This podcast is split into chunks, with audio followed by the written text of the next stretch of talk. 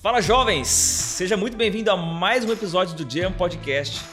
Esse podcast que a gente fala de empreendedorismo, negócios, marketing e relacionados. Hoje a gente tem um episódio diferente. E aí, como vai ser? Como vai ser? É... Por que diferente? Tem acontecido muita, de muita gente perguntar pra gente, né? Tá, e quem são vocês? E quem é você, Bruno? E quem é você, Thiago? Uau! E é isso que a gente vai fazer hoje. Bem-vindos! Hoje é um episódio com outra dinâmica. Bora falar um pouco da nossa história empreendedora, por que não? É isso aí. Tiagão, começa aí. Vai lá. Vou- vou- deixa eu perguntar direito, né? Quem sou eu? Quem é, quem é Thiago Seber? Thiago Seber, que é o cara que eu convidei. Você se viu os primeiros episódios do Jam Podcast, viu que ele não tá. Aliás, no primeiro ele tava, depois não tava mais. No primeiro veio como convidado. E depois convidei pra ser o host junto comigo. E é um empreendedorzão aí, cara.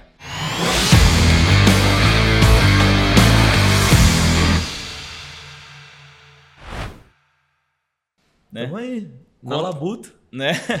Pô, isso aí, já pegando o gancho nisso aí, a galera confunde demais o que é que eu tava fazendo aqui no primeiro episódio o que é que eu voltei a fazer aqui. Boa. Então já me pergunta, como que é isso? Como que é essa relação? Conta aí. Cara, é muito simples, assim. é, Eu, eu fui apresentado ao Bruno por um grande amigo em comum, na verdade, indicado, né, Bruno? Sim. Fui indicado É, na verdade, eu pela atividade até... profissional, né? Não foi isso, na verdade. Então, Eu- então abre aqui, põe na mesa. Eu fui até você por causa das placas. Ah! Depois que eu descobri que a gente tinha um amigo em comum. Caraca. Mas eu cheguei até você por causa das placas. Eu fui fazer um projeto para a construção da minha casa, Thiago é Arquiteto, e tinha muitas placas suas lá na- no condomínio. E eu falei, cara, esse cara deve ser bom. Bota o tem- merchan, bota o merchan, Cyber Moraes aí atrás. É, já tá rolando ali, ó. falei, cara, esse cara tem tanto projeto aqui, ele tem que ser bom, né? E aí foi assim que eu cheguei, cara. Pô, sensacional. Aí depois que a gente descobriu que tinha amigo em comum. É, o mundo é pequeno demais. Bom, nós temos um grande amigo em comum que com certeza é, garante para nós aí credibilidade mútua. Sim. Mas é até interessante, não sabia que não tinha sido por ele a indicação. Foi só uma validação, um cheque. É, e aí, né? Mas o Bruno chegou com papel de cliente, né? Com papel de interessado no trabalho. Logo rolou uma baita sinergia, foi muito legal a troca. E ele começou a, dentro do meu negócio, estudar o branding ali. Pô, legal esse material seu aí e tal, não sei o quê. Eu já vi que os comentários eram diferentes da média.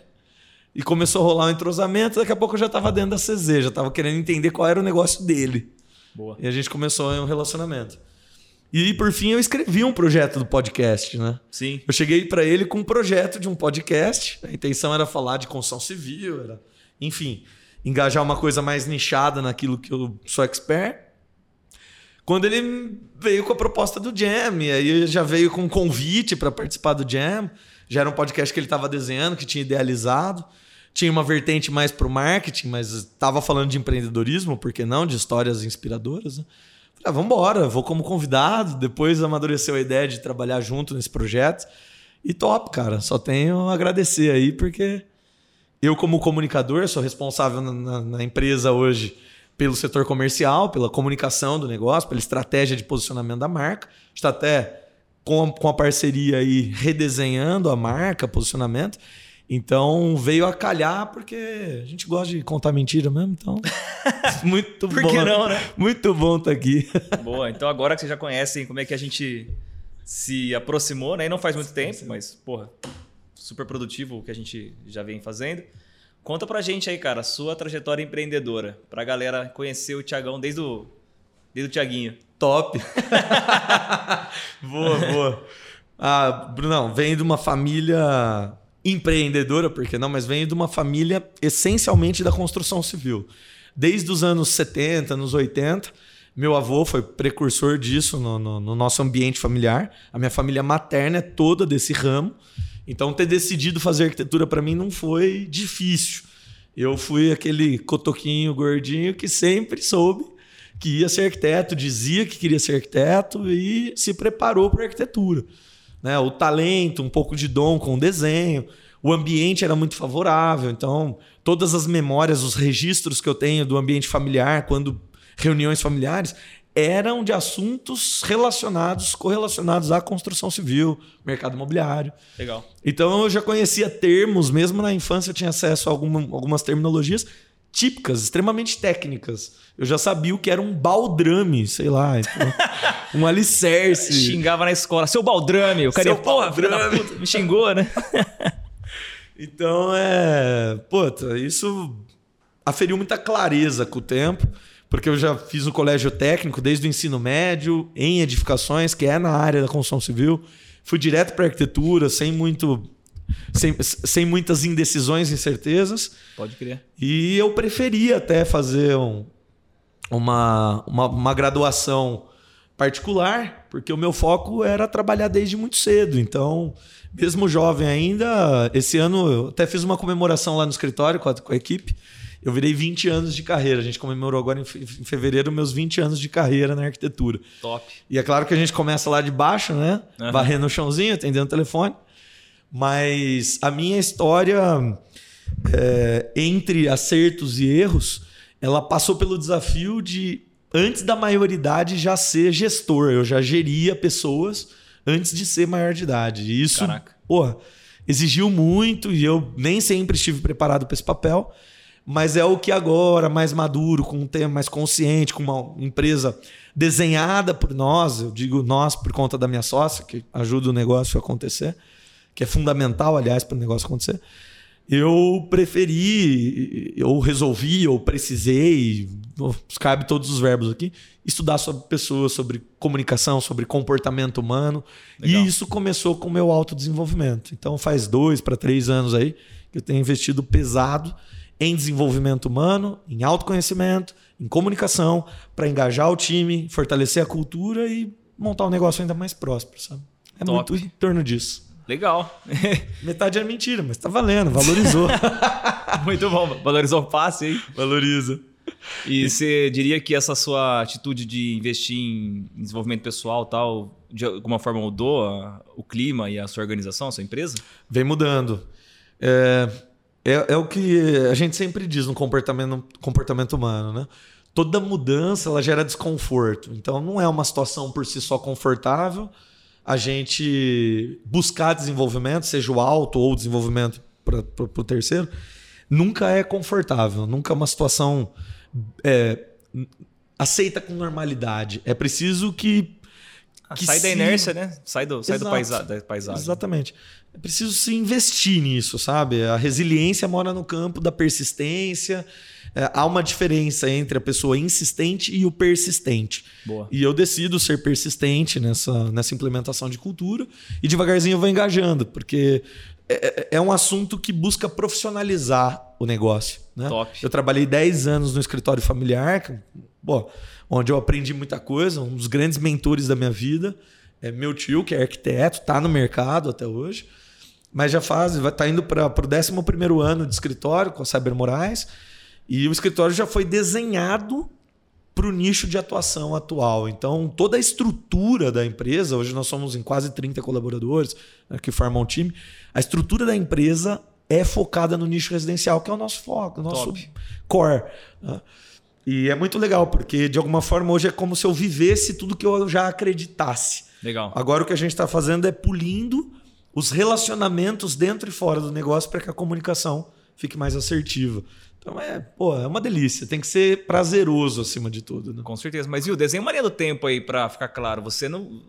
Você começou a trabalhar dentro da sua própria empresa já desde o começo ou não? Você trabalhou no Não. escritório, depois você abriu o seu escritório. Como é que foi essa? 2002 eu entro no mercado. Eu estava no colégio técnico nessa época, ensino médio. E eu vou trabalhar primeiro no, no escritório do, do- do André, que é um, pô, é um grande parceiro.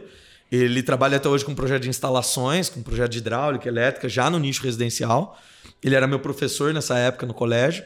E pouco mais de um ano depois eu já migro para o escritório da minha família, que hoje é um escritório que 35 anos de mercado, hiper reputado, tudo aqui na região de Campinas, né? Campinas e arredores. Legal. Em 2002, quando eu entro no mercado, Brunão, a gente sofria uma, uma época, uma era da digitalização. Imagina só, em 95, mais ou menos em 1995, chegam os primeiros softwares, né? eh, AutoCAD, essas coisas? AutoCAD famoso, que eram, na realidade, dedicados à engenharia mecânica, entraram pelo meio industrial e foram sendo adaptados para a construção civil. Legal.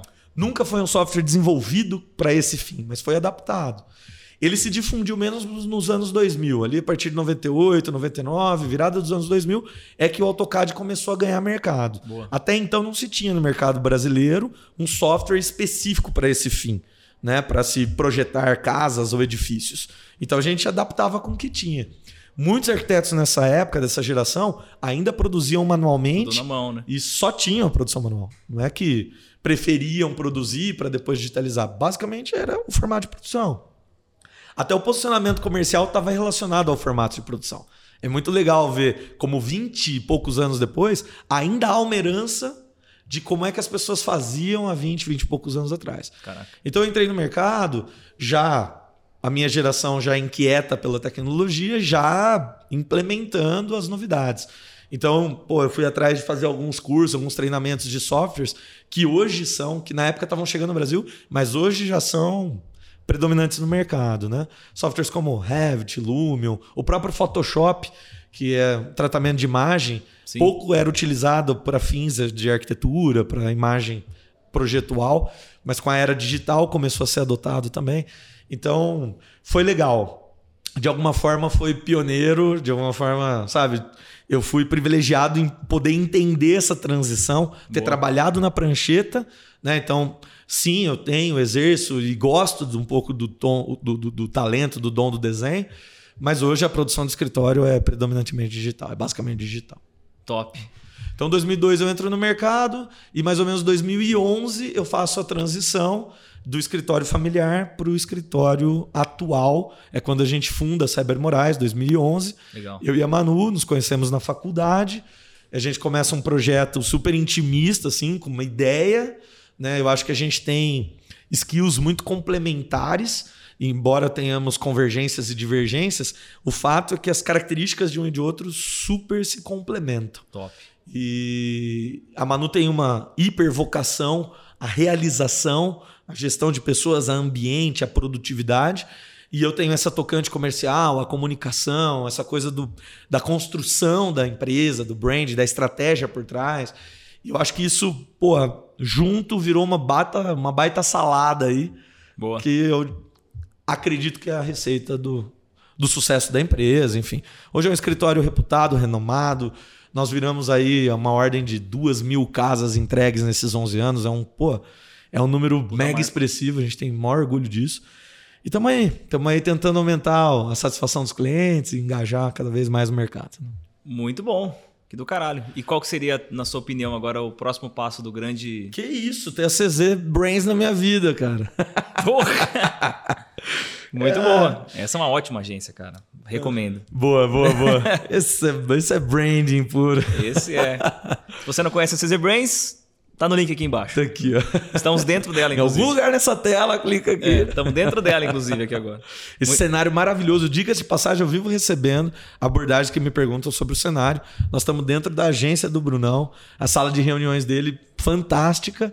Os meninos da produtora que estão aqui no backstage, que, pô, montam uma puta produção. É incrível, é incrível. Esse ambiente, o clima, a atmosfera, sensacional.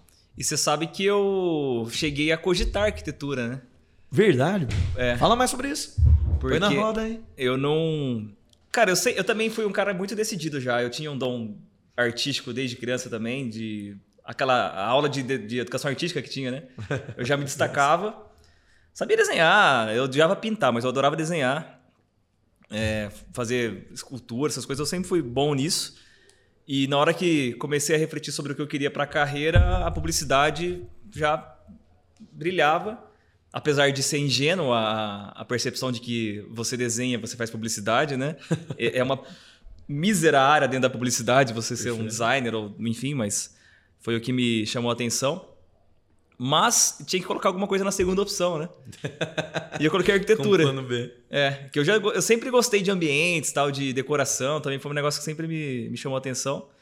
E era a minha segunda opção. Mas que bom Bacana. que eu não precisei entrar nela, né? É seria um- criatividade, no fundo tudo É. passa pela criatividade, né?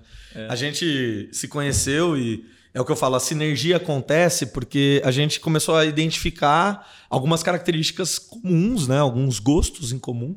Por exemplo, a gente incentivou ao longo da jornada a música, né? Que é um Porra.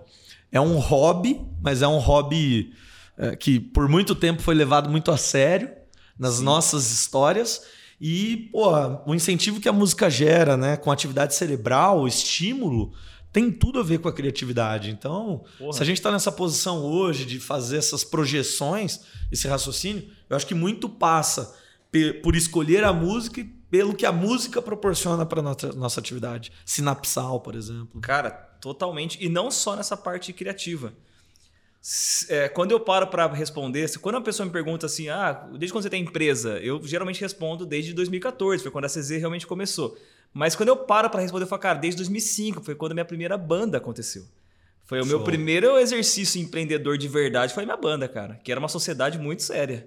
É isso, né? Você precisa ter organização, Porra. em alguns momentos hierarquia, representante né? Precisa ter produtividade, tem que meta. Foi, que é o que a gente não tinha, no caso.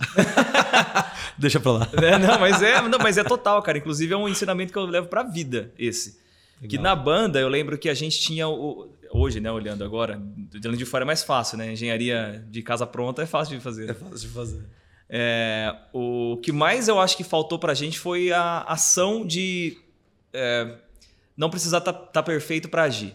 É, a gente era Legal. muito detalhista, muito apegado no, no que precisava ser exatamente como a gente queria em todos os aspectos da, do que tange ali uma, uma carreira musical, né? Então a produção musical, a produção de foto, a produção de filme, o marketing, as músicas, enfim. Tudo era feito com muito detalhe a ponto da gente perder o timing das coisas, né? Uau. Isso é. E depois. Perfeccionismo, você chamaria? É, perfeccionismo demais. Pô, deixa eu pegar um gancho. Você acha perfeccionismo bom ou ruim? Qual que é a tua opinião? Cara, vamos lá. Eu acho que tem muita gente que. Tem, tem, aquela frase, né? Do feito é melhor que. Feito é melhor que perfeito. Feito é melhor que perfeito. Eu gosto do. Como é que é? Bem feito é melhor que perfeito. Perfeito, faz né? sentido. Eu gosto disso, porque o feito é melhor do que perfeito, às vezes, vira uma muleta para fazer coisa medíocre. Né? E aí, é para mim, é o que, que eu não é gosto. Onde pega. É onde me pega. Então, é, eu acho que perfeccionismo é ruim, cara, dependendo do nível, sim. Mas dependendo também do nível de desleixo, e usar a frase do feito é melhor que perfeito também é um problema, né? Legal. Então, como tudo, o equilíbrio eu acho que é o melhor. É o melhor, melhor o melhor lugar, né? Pra Sempre ver, né? Ou não é o sim ou não, mas deve ter algum caminho no meio ali que justifica. É, é muito. É difícil falar isso para tudo, né? Mas o que eu acho é que para cada situação a gente tem que fazer um, uma bela leitura, assim, ter um critério apurado para falar assim, cara, nesse caso, eu acho que vale a pena a gente agir com o que temos. Ou Legal. nesse caso, vale a pena a gente caprichar um pouco mais. Eu, esse, eu até postei isso nas redes sociais há não muito tempo. Eu estava com um grupo de mastermind discutindo sobre perfeccionismo. Para quem não sabe, um grupo de mastermind é uma reunião, normalmente por pessoas, por pares, né? por pessoas que, que buscam o desenvolvimento e autoconhecimento, que se reúnem com alguma periodicidade ali pré-definida para trocar ideias sobre filosofia, sobre conhecimento de vida, experiência, trocar experiência. É Boa. muito bacana. Eu tenho essa prática, Brunão. E a gente tá falando sobre perfeccionismo. E depois, montando uma reflexão em cima disso, o pessoal do grupo aprovou o raciocínio e eu validei isso nas redes sociais. Qual é a sua opinião sobre perfeccionismo? Cara, eu, eu encaro perfeccionismo com bons olhos, sabia? Legal. Porque eu acho que o que. O, o, o que a galera costuma trazer que o perfeccionismo é nocivo, é ruim, costuma ser o quanto ele trava as pessoas. É isso. O fato de buscar a perfeição, de alguma forma, em algum momento, trava a pessoa de entregar. Ela não consegue entender a hora de parar. Perfeito. Porque ela quer melhorar. E eu acho que o problema não é tentar buscar a perfeição Concordo. ou a excelência. Então, o perfeccionismo ele não precisa te definir pelo que você é. Você não é perfeccionista. Você está perfeccionista. E você está perfeccionista porque você tem um objetivo claro, que é entregar daqui X dias, X resultado. E dentro desse período pré-definido, você ser perfeccionista, eu acho que é, eu apoio. Qual é a dificuldade da galera? É não definir a data, cara. É não definir o momento da entrega. É não definir. Quando a gente fala de um ponto A ao ponto B, qual é o seu ponto B? Se você sai Perfeito. daqui para chegar lá, quando você não tem clareza de onde você quer chegar, o produto que você quer entregar, Boa. você fica, você bate cabeça no caminho. Quando você tem clareza de onde você sai para onde você chega, o caminho pouco importa. Para é. mim, ser perfeccionista é, o, é a jornada. Não é não ter uma entrega. Sacou? Saquei. E, porra, eu acho. Eu até falei, assim, para dividir isso com algumas pessoas. Eu prefiro trabalhar com perfeccionistas. Mas é preciso ter começo, meio e fim para que a pessoa entenda com clareza onde é qual é o objetivo da empresa. Daria para traduzir isso para uma falta de clareza na definição do que é o perfeito, então? É. que estão buscando? Porque quando se, se busca uma perfeição que não está claramente definida, a gente entra num ciclo utópico. É um looping. E aí exato. a gente não tem nada, né? Aí a gente não termina em lugar nenhum. É sem fim. É. Aí é uma coisa que você, você não consegue dosar, porque você sabe que dá para fazer mais, você sabe que dá para fazer melhor. Mas veja bem, é, se vocês forem no meu Instagram e olharem os primeiros vídeos que tem lá de eu fazendo conteúdo, que era uma, uma- uma- o primeiro exercício de fazer um podcast, tá? Eu e a Milena conversando um com o outro. Show. Cara, tá bem distante do que a gente tá fazendo aqui agora. E isso aqui pode melhorar muito ainda. Com certeza. É, câmera de celular, com o computador gravando o áudio com o software de áudio. Cara, se eu não tivesse feito aquilo, isso aqui hoje não estaria acontecendo. É isso. E aquilo ali tava longe de ser perfeito. Então, é, é muito isso. Tipo, se eu esperasse ter isso para começar, não teria começado. Então, é nesse ponto que eu acho que a gente não pode se travar pelo perfeccionismo. A gente tem que, muitas vezes, cara, é aquela coisa. Se a gente sabe que tem que fazer algo, às vezes você tem que fazer, cara. E É aí isso. depois você aprimora, né? Faz e depois você né, lança. E depois você faz, arruma. Depois você vai rearranjando. E o bom de fazer, Brunão, é que você vai recebendo feedback. Você não precisa ir sozinho na jornada. Exato. As pessoas vão te imputando. A gente está fazendo aqui, a gente já está aí em alguns episódios, vocês estão curtindo, eu tenho recebido feedbacks, o Bruno também. Isso vai aprimorando a nossa comunicação, isso vai apri- aprimorando a nossa performance, isso vai aprimorando a performance dos meninos que estão aqui no back.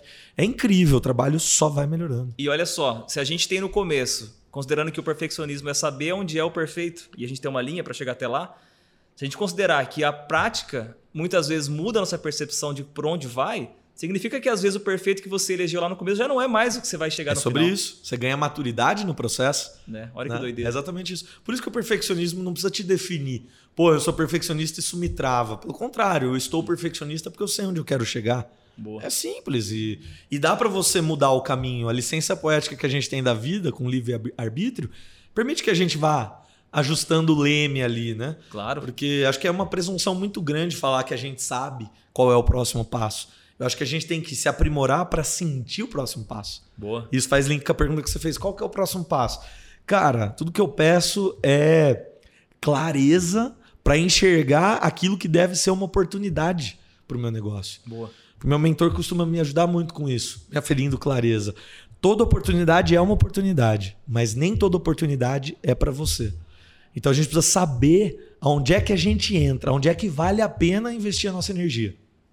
E o que eu preciso é clareza. Quando eu olho para a CZ, fazendo até essa brincadeira toda, o próximo passo é estar com a CZ. Boa. É porque a marca, assim, há um- uma percepção de que num momento pós-pandêmico que a gente viveu e que a gente está vivendo, na verdade, é que a gente precisa desenhar a marca para uma nova situação de mercado. Legal. Para um consumidor que olha para a construção com uma outra ótica. Não é totalmente diferente, mas Sim. ele tem um nível de preocupação diferente do que tinha dois, três anos atrás. Então eu preciso me preparar para levar para ele o que é ponto de valor para ele hoje, para o consumidor. É, é muito isso, né? Boa. E só para não perder o- uma frase que eu gosto muito sobre o assunto que a gente estava falando antes desse, do perfeccionismo, me falaram uma vez quando eu trabalhava em multinacional ainda que aquilo para mim foi o eu guardo até hoje. É mais vale um projeto 70% acontecendo do que um 100% na gaveta, Perfeito, cara. né? É isso. É isso. É isso. 70% já é bom, já é bom, então vai, cara. Simplesmente vai. Desde que você sabe onde é o 100% e você tá indo até ele, né? Exatamente. E aí você consegue ir elástico no tempo, né, cara? Isso que é legal, porque você tem um 70% rodando, É. você vai recebendo feedback, como a gente falou, e para você chegar no 100%, você ganha tempo. Porque o problema do perfeccionista normalmente é tempo. A galera É. costuma relatar: me trava, eu não consigo entregar no prazo, eu não É. tenho fim. Então, o fim é pôr pra coisa para funcionar. Top. E você, Brunão? Puta, cara. Como que é essa história aí, cara? Ó, uma coisa que eu queria relatar aqui. Eu queria relatar. A gente conta histórias empreendedoras aqui toda semana, toda quinzena, dividindo com a galera, né? E a gente faz questão de trazer pessoas que a gente admira aqui pra mesa, Pode crer. né? Com histórias enriquecedoras. Mas nem tudo é feito de sucesso, né? Porra. Com certeza não. A jornada, na verdade, é feita de uma soma de insucesso. Tem até uma frase de Jordan. Michael Jordan tem uma frase muito potente, onde ele diz: eu não, eu não vou me lembrar o número, mas ele fala: Eu precisei errar X, que são centenas de cestas, para me tornar um sucesso. Então ele errou muito mais cestas do que ele acertou. Por X vezes ele foi acionado para dar a última a último arremesso e ele errou muito mais do que ele acertou. Boa. Mas ele é o sucesso que ele é pelas cestas que ele errou. E eu acho isso incrível, porque a gente fala de um dos maiores nomes de performance da história do esporte, que eu acho que cabe na nossa vida. Dá pra gente falar aqui das histórias de insucesso. Para que a galera que assiste a gente lembre que tá tudo bem, cara, faz parte da jornada. Claro. Né? O revés não vai te definir.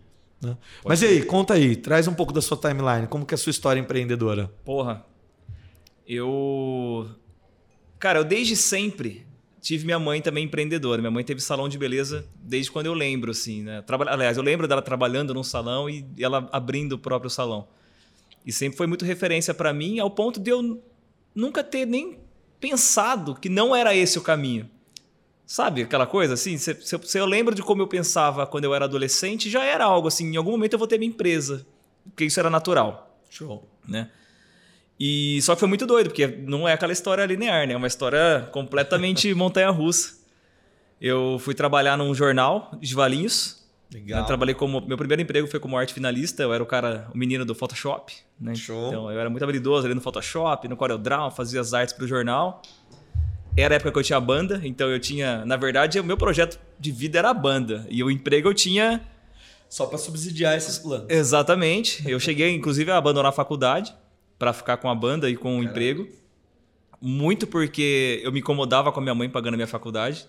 Uhum. E ao mesmo tempo eu tinha a banda, que é onde eu torrava a maior parte do meu salário, e eu não ajudava ela a pagar a faculdade, então eu, a conta foi, cara, vou parar de fazer a faculdade. Esse foi o resultado, né? Parei e foi muito doido, porque estando no jornal eu fazia muito frila também, né? Fazia coisas da banda, fazia frila, trabalhava no jornal, aí uma amiga me convidou para abrir um negócio com ela. Isso eu tinha 20 anos, né? 19, 20 Legal. anos.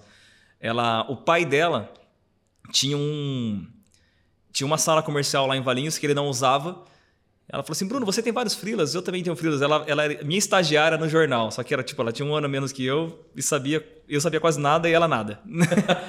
e a gente vamos abrir uma empresa? Meu pai tem uma sala comercial. Uau. Porra, claro, por que não, né? Pô, já temos tudo. Já temos freelas e lugar. tudo que a gente precisa para abrir uma empresa. E a gente foi, e foi legal, porque durante três meses foi uma experiência muito boa. A gente vendeu pra caramba, super rolou, a gente até teve um terceiro sócio na época. Só que aí no terceiro mês o cara meio que sumiu, levou nossas coisas. Foi uma puta bagunça, deu errado pra caralho. Né? Sabe aquela. Mas também, né? Como é que você ia ter alguma. Como é que ia dar certo? Como né? é que ia dar certo, cara? Mas enfim, a gente já era profissional tal. Tentava ser, pelo menos. E aí, é, enfim, acabou, cada um foi para um lado. Eu fui trabalhar numa, numa agência na época. E aí me convidaram, a pedido dessa mesma pessoa que eu tinha feito a sociedade ano passado, para fazer um freela numa agência. Essa história é muito doida, cara. Inclusive, eu nunca contei publicamente porque ela é meio. Tem umas par... é, é, o, é o altos e baixos lá. Perfeito. Essa... É o vale. É um vale, cara. Me convidaram para fazer um freela nessa agência. Eu fui e eu fiquei super amigo da dona da agência. Ela gostou do meu trabalho, então me convidou para trabalhar nessa agência. Legal. Onde essa menina que eu conhecia trabalhava. Eu cheguei lá e eu não fui muito bem recebido. Porque eu, que era muito jovem, no meio de várias outras pessoas também muito jovens, é, exceto a dona da agência, era a única pessoa que já tinha trabalhado em uma agência na vida ali. Então era uma agência com pessoas que nunca tinham trabalhado em uma agência. Perfeito. E eu cheguei colocando algumas coisas que eu achava que tinha que ser, né? Tipo, pessoal, vamos dividir as tarefas, né? Tá meio bagunçado, vamos fazer tal coisa tal. E a galera começou, puta que pariu, chegou. Queria organizar e. Chegou o CEO de 21 anos aqui pra foder com a nossa vida. né? E foi uma história meio. Né, começou a ficar meio desconfortável a situação, porque eu percebia que elas né, não gostavam muito de mim. Era tipo eu e mais três meninas, eu acho, e mais a dona. Uma Perfeito. estrutura bem pequena. Pequena, enxuta. É, enxuta. E... Ou seja, sua voz era ouvida em qualquer canto do negócio, porque poucas é, pessoas. É. E aí, cara, aconteceu uma coisa muito doida que eu percebia que as pessoas falavam de mim, assim, no, no nos corredores, em voz baixa, tipo, falava mal. Uhum. Eu percebia que, era, que não era legal. E aquilo começou a me, puta, me encher o saco. Falei, cara, quer saber? Eu vou sair daqui. Mas antes, eu vou descobrir o que estão falando de mim. Eu era um cara inteligente ali da internet, também sabia mexer nas coisas. Coloquei o computador delas para salvar o histórico do, do Messenger no meu computador, via, via servidor. Uma pastinha que eu podia ler. Essa, é, essa é foda, né? Vocês não Boa. sabiam disso? Vocês estão assistindo? Pode... Ah, lá, Temos um hacker aqui. Foi assim que eu descobri, meninas. Desculpa. E coloquei para salvar o meu computador, cara. Ou numa pasta do Drive. Alguma forma que eu conseguia ver, não lembro direito. E aí, dito feito dia começava, elas começavam a ler, eu percebia que elas digitavam assim, não sei o que lá, e eu entrava, elas falavam alguma coisa, eu, tá, eu ia ler, cara, daí elas começavam, nossa, o Bruno chegou, vai querer mandar a gente fazer não sei o que lá, vai querer não sei o que lá, e eu, nossa, ah, que foda, né, beleza, tá. Porra, como que era se ler através de outra ótica, cara? Doideira, Você começou cara. a ter raiva de você ou você tava convicto? Hã? Dá, né? Não. Você começou a ter raiva de você ou você cara, tava convicto lembro. dos seus que, atos? Eu sei que nessa época eu, eu falei assim, cara, eu preciso fazer alguma coisa com isso. Eu fiquei pensando em várias maneiras de expor isso. Eu vou gravar e falar para elas que eu sei para ver a reação Nossa. delas, sabe? Eu vou eu pensei vou em várias isso. É, eu pensei em várias formas. Nossa, eu vou fazer um viral com isso aqui, né? Mas no fim eu decidi não fazer nada, obviamente. Eu só cheguei na dona da agência e falei assim, ó, não vai dar, não tá legal, o pessoal parece que não gosta muito de mim, não tô me sentindo bem, sei lá, o que que eu falei. E ela falou assim: não, mas por quê? Eu falei: olha, eu descobri que as meninas não sei o que lá. Ela falou assim: tá, eu quero ver. E na conversa tinha falando dela também, não era só de mim. Uau. Até porque eu era uma pessoa muito próxima. Eu era o mais próximo dela nesse, momento já. Porque ela. Na real, ali eu era o cara mais produtivo, assim. Ela confiava mais em mim. Por experiência, eu era o mais velho de todos, pra, acho que da época, inclusive. E, enfim, aí eu mostrei para ela. Eu imprimi as folhas e mostrei para ela. E ela olhou e ficou em choque, né? Ela é uma pessoa bem branquinha. Eu lembro que ela ficou vermelha assim demais. Eu falei, nossa, que que eu tô... vai ter um infarto a mulher, né? O que, que eu tô fazendo? Né? Aí, beleza. Ela, isso já era bem tarde da noite. Ela mandou embora para casa. No dia de manhã, eu cheguei na agência, tava ela e um cara, o marido dela, que era um cara que até então nunca tinha conhecido ele. E ele falou assim: gente, tô aqui para informar que a agência acabou. A gente vai fazer uma reunião ali na sala individualmente para a gente fazer os acertos e acabou a agência a partir de agora. Eu falei, caralho, velho. Eu só queria, eu queria sair, eu não queria que todo mundo saísse, né? Você acabou com o negócio. Joguei uma bomba atômica no meio da, da agência, né? Falei, puta que pariu, beleza. Tá. Aí a galera foi um a um a fazer a reunião com eles. E eu fiquei esperando, eu fui o último a ser chamado. E aí que foi o, um puta ponto de virada, cara. Ah, ela chegou assim, oh, Bruno, eu queria agradecer por você ter nos mostrado a verdade, né? Porque as pessoas não estavam junto com a gente, né? Como é que se tem uma empresa que o time não está junto com você? Né? E era o caso ali, né? Ninguém estava junto com a empresa. E obrigado por ter mostrado para a gente. E aí o cara falando, né? E eu quero te fazer um convite. Eu sou diretor de marketing de uma multinacional e a gente está contratando um designer. Você não quer trabalhar comigo? Caraca. Eu falei, porra, bicho, é claro que eu quero, apesar de afinal não ter um emprego, né? Faz 10 minutos que eu não tenho mais emprego. não tem mais o que fazer. É. Aí ele me convidou, cara, e foi assim que eu entrei numa multinacional, onde eu mais aprendi na minha carreira, com certeza. E tudo começou porque eu fui leal à empresa em algum momento, né? Que bacana. Começou por um interesse próprio, porque eu percebi que as pessoas não gostavam, mas depois eu descobri que era assim, cara, elas não estão sendo justas com a empresa, não tá legal isso aqui. E aí eu fui trabalhar numa multinacional, Trabalhei numa multinacional, isso também é um negócio bacana, porque foi trabalhando lá que eu descobri que não era lá que eu queria ficar. Quando eu olhei para o cargo que eu podia chegar, no longo prazo, é claro, quando eu olhava para a cadeira de um diretor de marketing de uma multinacional, que é onde eu estaria se eu continuasse, não agora, mas enfim, no tempo. Chegaria em algum chegaria momento. Em algum né? momento. É, eu falei, cara, não é ali que eu quero estar. Eu quero um negócio meu, cara. Eu quero uma camisa que é minha para eu vestir. Porque, assim, dentro de uma multinacional, é muito legal esse lance de vestir a própria camisa, da, vestir a camisa da empresa, não sei o que lá. Perfeito. E eu vestia ela, eu gostava. Mas, ao mesmo tempo, eu falava, cara, legal, mas um dia essa camisa eu quero que seja a minha camisa. Para tá, as pessoas estarem vestindo, né? E aí eu trabalhei lá por anos e depois eu resolvi, no momento certo, falar assim, cara, agora eu vou abrir a minha empresa. De verdade. Legal. Agora que eu aprendi como é que é ter uma agência, porque eu trabalhei com muitas agências, estando no marketing de uma multinacional. Falei, agora eu entendi. Você viu o jogo do outro lado, né? Do outro lado. De um jogo que eu nunca. Cara, eu não sabia que existia multinacional. Uhum. Não era um negócio que eu. Porque a agência que eu trabalhava até então era a agência que atendia pequenos negócios. Era, era um mundo que eu não sabia negócios que existia. locais, né? É. E aí, quando eu entrei numa multinacional, eu olhei e falei: caralho, aqui que tá o dinheiro, bicho. Existe um universo aqui a ser explorado. Que doideira. Aí foi aí. Aí eu passei quatro anos estruturando como é que seria a minha agência, saí e abri minha agência. Legal. Enfim, aqui E a. CZ hoje tem essa vocação de atender os multinacionais, né? Total. Foi Esse é daí. o foco do negócio. Foi daí. Foi, a- foi o tipo de cliente que eu aprendi a lidar estando lá dentro, né? Perfeito. E, eu, e foi assim, isso também faz muito sentido para quem pretende angariar algo a longo prazo. Eu trabalhei, eu trabalhei quatro anos observando com quem são as pessoas que eu preciso falar, quem é o tomador de decisão, onde é que está o budget, quem é que decide. Tá, tá, eu- sabe, foi, o- Você entende a estrutura, o organograma ali. Né? é, foi quatro anos entendendo, de verdade, proposital assim Intencionalmente. infiltrando, entendendo e fez diferença, porque depois que eu saí e abri a agência, eu falei, cara, eu sei com quem eu falo. Legal. To- estrutura de toda empresa é igual. Exatamente igual. Toda multinacional tem A departamento de compras, marketing, gerente, supervisor, é tudo igual. É, isso é importante, porque você, você sabe como atingir né, e converter acima de tudo. Né? Não só a venda, mas o resultado da tua campanha. Comunica- a tua comunicação para eles acima Exatamente. de tudo. Então, bem interessante. Bem doido, né? É uma estratégia legal. É, o caminho até chegar lá é muito diferente, né? É, Ter fiquei quase sem por- emprego, né? Por soltar uma bomba numa pequena agência. É. Sensacional. Mas você vê como tem gente que fala que Deus escreve certo por linhas tortas, né? Que é um, é um ditado. Mas nesse caso, você foi em prol de um objetivo, você acabou construindo uma outra história Sim, para essas pessoas, para você mesmo, para a própria agência, para o próprio negócio, né? sim. É, é incrível o poder que a gente tem, o poder da verdade acima de tudo, né? Pode Eu fiz, uma, eu fiz um bate-papo com a minha equipe há poucos dias atrás, onde, na verdade, foi quase um comunicado, nem foi um bate-papo. Ah, é verdade. Conta essa história. Onde eu, cara, eu externei a verdade, sabe? E eu acho que a verdade ela tem um poder assim que é incalculável.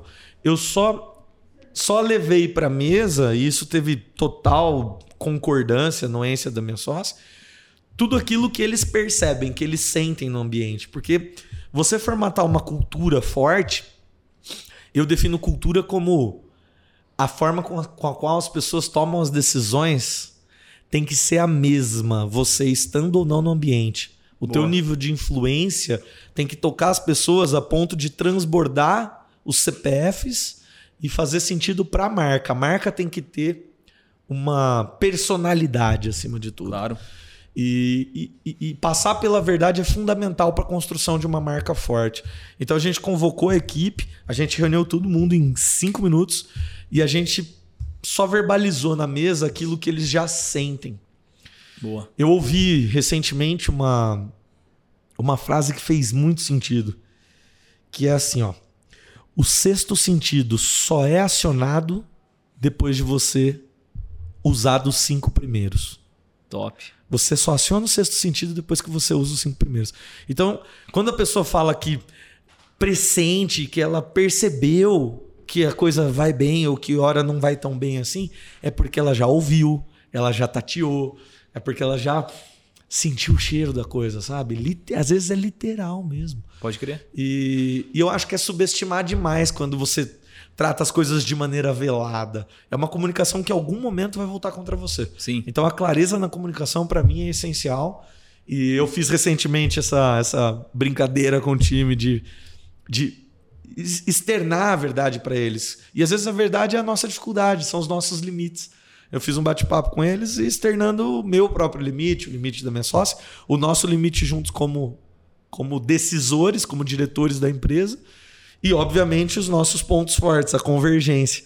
Porque a gente fez um convite para reorganizar a hierarquia Boa. do negócio, a estruturação. E é muito legal, porque o engajamento ficou altíssimo. Então, a verdade, ela traz isso, né? Ela sempre eleva o nível decisório a um ponto irreversível, assim. Boa. As decisões tomadas com verdade na mesa, normalmente são irreversíveis. E eu, Tiagão, falando de verdade, então, de transparência, é, você falou aí dos pontos fortes, né? Que a gente, quando, no seu caso, tem a sua sócia e vocês precisam se complementar. O que, que você diria que, no seu caso, é o seu maior ponto forte, modéstia à parte? o que, que te, hoje, na sua opinião, mais te sustenta como um líder de sucesso? Cara, liderança é uma coisa que eu precisei aprender, sabe? Claro. que a gente vai construindo ao longo da carreira. Eu até comentei a hora que eu passei pela minha história que antes da maioridade eu já estava exposto à liderança.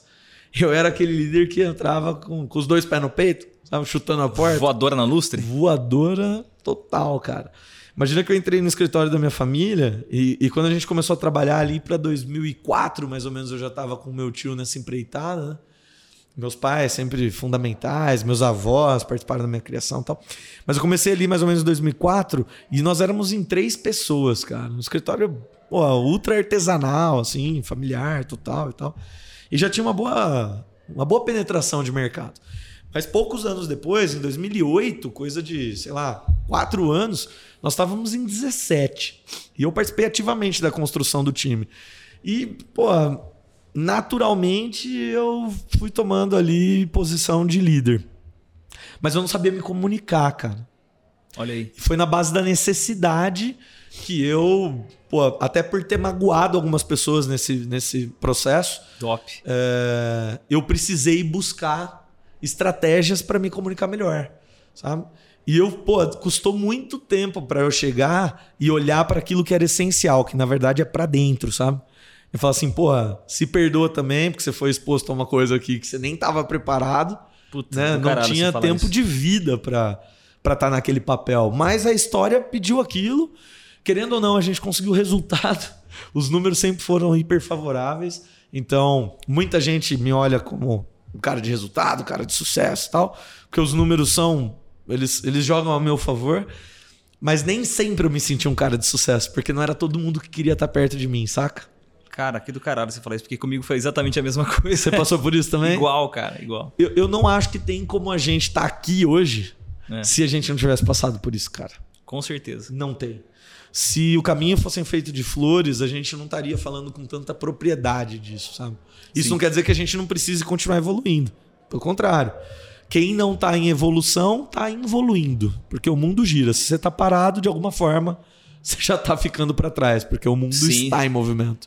Pode crer. E, e aí, respondendo efetivamente a tua pergunta, é, eu acho que eu precisei buscar me comunicar melhor e eu tornei dessa necessidade hoje a minha principal virtude.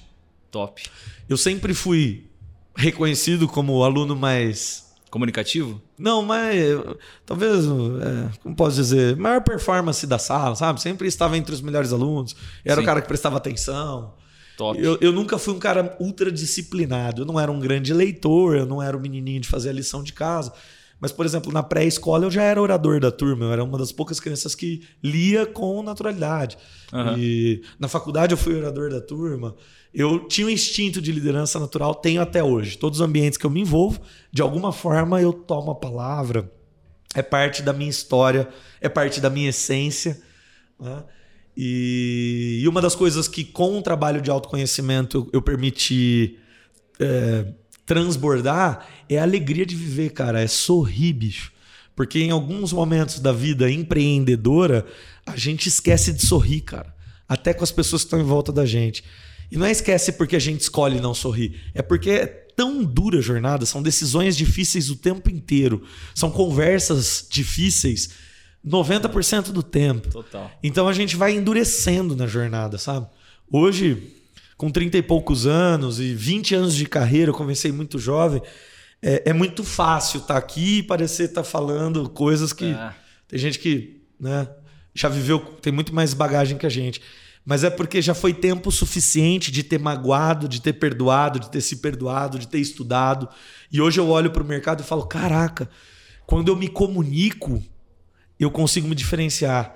E aí hoje eu invisto pra caramba em comunicação, em posicionamento, no próprio branding, para poder mostrar para as pessoas que eu sou intencional na minha fala. Então eu sou aquele cara que toma cuidado com a semântica da palavra, com a acentuação. Sim. Mesmo a linguagem oral, ela requer acentuação. Claro. E as pessoas não tomam esse cuidado, cara Geralmente não. toda vez que você abre margem para dupla interpretação, a tendência é que você não consiga converter. E isso serve para tudo, eu não estou falando só de vendas, de negócios. Claro, pra tudo. Isso é vida, cara. E não converter, por exemplo, eu já tive insucesso, eu nunca quebrei, tá, Bruno? Tem Aham. gente que conta uma história muito bonita, tipo, ah, eu quebrei e aí eu, porra, dei a volta por cima. Cara, eu quebrei relacionamentos. Eu já tive casamentos sem sucesso Aham. né? Eu, não, eu nunca tive isso no mundo dos negócios, mas eu já tive relacionamentos que tiveram sucesso por um tempo e não tiveram por outro. E o problema é o mesmo de uma empresa com sucesso, cara.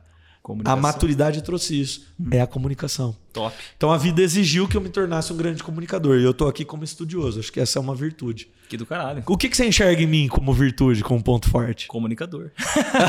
Com certeza. Obrigado, agora eu fui. E, não, mas eu, eu desde, desde sempre que a gente se conheceu, eu percebi isso, uma, uma facilidade de comunicação muito apurada. E porque é algo que eu também tive que aprender, é, talvez de maneira mais é, eu, não, eu nunca entrei num curso de comunicação. de assim, oratória. De oratória, né? mas eu percebi o quanto isso podia me ajudar. Legal. Eu comecei a desenvolver isso melhor quando eu trabalhei em multinacional. Inclusive, isso é um, uma passagem interessante também, porque lá, é, logo observando as coisas que eu precisaria ter para conseguir depois ter a minha agência e atender bem aqueles caras. Sim. Uma das primeiras coisas que eu lembro, eu falei, cara, eu preciso aprender a falar esse idioma que eles falam, de Uau. marketês, que eu não tenho. Né? Então eu me, eu me, lembro de exatamente entrar no Google e pesquisar assim, termos do marketing. Uau. E começar a aprender, é aprender o que eles eram. Sabe? O que é market share? O que é forecast? O que é year to date? O que é várias outras coisas né, que eles falavam. Inbound, outbound. Tudo, é. De, e era muito mais de marketing do que de propaganda e publicidade. Era de marqueteiro mesmo. Total. Falei, cara, se eu quero conversar com esses caras no mesmo nível, eu preciso falar primeiro o idioma deles. Show. Fui lá e aprendi. E outra coisa que eu percebi que eu precisava ter era iniciativa, né? Inclusive aqui na CZ eu proibi a palavra esperar. Tá proibido falar esperar. A hora que você tá esperando algo, tá errado. Né? E lá eu percebi que isso era. Eu, isso eu percebi, ninguém me falou, mas eu percebi, cara, tenho algo para fazer. Eu percebo que as pessoas esperam muito uma validação de outro ou uma permissão de outro para fazer, mas não tem ninguém me falando que eu não posso fazer. Então Legal. eu prefiro pecar. É aquela frase, né? É melhor segurar um. É melhor segurar um, um louco do que empurrar um bobo. Né? Eu preferia ser o louco que as pessoas tinham que segurar. Então, desde o começo, percebendo isso, eu fui para cima. E, enfim, fiz isso. E eu percebi a mesma coisa em você. Né? Quando eu te conheci, você é um cara que eu percebi, cara, esse cara é esperto, esse cara é rápido, esse cara gosta de falar, porque eu já percebi que ele desenvolveu isso. Né? Então, eu, se eu fosse atribuir alguma coisa para você, seria comunicação, com certeza. Legal, cara. Obrigado por isso. É. Tem até um. Eu, eu, lembrei, cara, te ouvindo falar agora, eu lembrei. Eu tive um, um convite, uma vez na época de faculdade, eu e a Manu, minha sócia, para prestarmos um, um concurso, enfim, para um estágio na Unicamp. Como nós éramos estudantes, eu já trabalhava no escritório, já estava construindo uma carreira ali. Né? Eu era projetista, embora não tivesse formado. Muitos anos de experiência já permitiam ser colaborativo assim, na produção. E uma, uma professora nossa da faculdade falou: pô, vocês formam um casal? Porque, enfim, a, a, a Manu, minha sócia, é minha ex-mulher. Há cinco anos nós nos separamos, mas continuamos uma sociedade, graças a Deus, embasado hoje na boa comunicação. Uhum. E na época ela convidou: pô, vocês podiam vir, vocês podiam fazer um teste, abrindo aqui três vagas de estágio na Unicamp. Era o CEPROG, era uh, o setor de projetos, né? E a gente falou, ah, beleza, acho que não é exatamente o que a gente busca, mas pô, um estágio Bora. por seis meses, Unicamp, vambora, vamos ver qual é que é. E tinha um processo seletivo, uma prova, tal, não sei o quê, e tem que passar na prova, e as melhores notas são selecionadas. E era, sei lá, tipo, uma proporção assim, três vagas tinham 30, 40 pessoas. Mais ou menos 10 para 1, alguma coisa assim. E, cara, eu não acho que é, é coincidência, eu acho que é sincronicidade. A gente se preparou para aquilo. Uhum. E essa professora convidou a gente porque ela provavelmente leu que a gente estava preparado. Eu acabei ficando com a melhor nota em primeiro lugar, Manu veio grudadinha comigo no segundo lugar ali, com uma nota muito similar. A gente ficou muito perto da nota máxima. Enfim, nós entramos para esse estágio. E eu, eu tive, assim, a Manu ficou seis meses lá, eu, eu saí cedo, eu com um pouco mais de dois meses já entendi que não era o ambiente que ia me favorecer, mas com um pouco mais, que ia, sei lá, me proporcionar experiências que eu senti que eu devesse para aquele momento, entende? Não é que ia favorecer porque não tinha o que somar, mas era o que eu estava buscando ali. Mas foi uma experiência legal, porque com um pouco mais de dois meses rolou um episódio assim. Eu precisei conversar com o reitor da faculdade para apresentar um projeto de uma unidade, que, se não me engano, era um ambulatório, um aumento que ia ser feito num prédio. E naquele momento, que era o que o reitor tinha disponível, as arquitetas não estavam disponíveis, e o pessoal falou: e agora? Precisa chegar lá? E eu falei: meu, peraí, eu vou. Eu vou, eu vou falar com o reitor, qual o problema?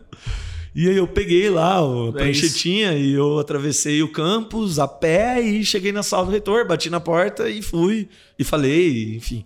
E fiquei lá umas duas horas numa reunião com o reitor da universidade. E eu acho que nem fazia ideia do que, do que era o reitor na hierarquia, sabe? É. Porque a hora que eu saí da sala, Você descobriu, você falou, caralho, velho. Falei uma com Deus. de pessoas me esperando, tipo... Oi? É. Como assim você foi falar com o reitor, mano? Quem é você pra falar com o reitor? e as pessoas bom. começaram a julgar minha atitude e tal, enquanto, na verdade, os meus líderes aplaudiram. Tipo, porra, que iniciativa foda. É. Porra, a gente se prepara pra cacete pra falar com o reitor e tal, tal, tal. E eu fui super autoral, natural, e eu, pô, tá aqui, é uma proposta, isso é, é um padrão de projeto, então a gente fez adaptações personalizadas de acordo com as dores que a gente ouviu e. E sei lá, meio que vendi ali o que precisava vender. Não resolvi, porque não me cabia, mas eu fiz uma apresentação. Foi super legal. Legal. Mas foi exatamente esse episódio que me mostrou que não era o ambiente, que eu queria vestir a minha camisa, sabe? Eu me identifiquei com a tua história, assim, quando você Top. falou. E Bacana, bem legal. uma coisa que eu me identifiquei que você falou foi. É, no- eu também tive uma fase, acho que no começo da carreira, né, de ter as pessoas muitas vezes me vendo como arrogante, assim. E eu olho pra trás, eu tenho certeza que eu tenho sido arrogante em alguns momentos mesmo. Pela falta de habilidade, né, de comunicação, por não saber o que é uma comunicação violenta. Mas ao mesmo tempo, eu lembro de estar fazendo aquilo por ser muito convicto das coisas que eu, que eu tinha como visão. E eu olho pra trás e eu tava certo, muitas vezes. Eu tava certo, eu só não soube como falar. É né? isso. Eu me lembro de episódios das pessoas falarem assim pra mim: Ah, você sempre tá certo, né? Você sempre tá certo, então você não sei o que lá. A vontade de voltar no tempo e falar, cara, eu tô certo, eu só não tô sabendo explicar. Calma, calma. Agora vamos lá, agora eu sei como explicar. né? O Vem tempo, cá, né? né? É, o tempo mostrou. é o tempo mostrou. É muito sobre isso, cara. A- investir na comunicação é, é você ter empatia na fala É. a ponto de entender que é, é muito sobre o seu interlocutor também, né? Claro. Verdade ou não, a gente também, você com certeza errou, a gente, todo empreendedor falha no processo. Eu acho que é, é- é muito de como você comunica a tua falha ou a tua convicção. É. Não o ato de falhar ou acertar, né? E eu tive uma escola do meu lado, assim, eu tive pessoas que souberam se comunicar comigo, e mas eu precisei respeitar a curva natural de aprendizagem da vida, sabe? É, eu acho que passa até pelo auto perdão, cara, essa coisa de tipo, Sim, é. porra, já me leram como um cara arrogante em outro momento.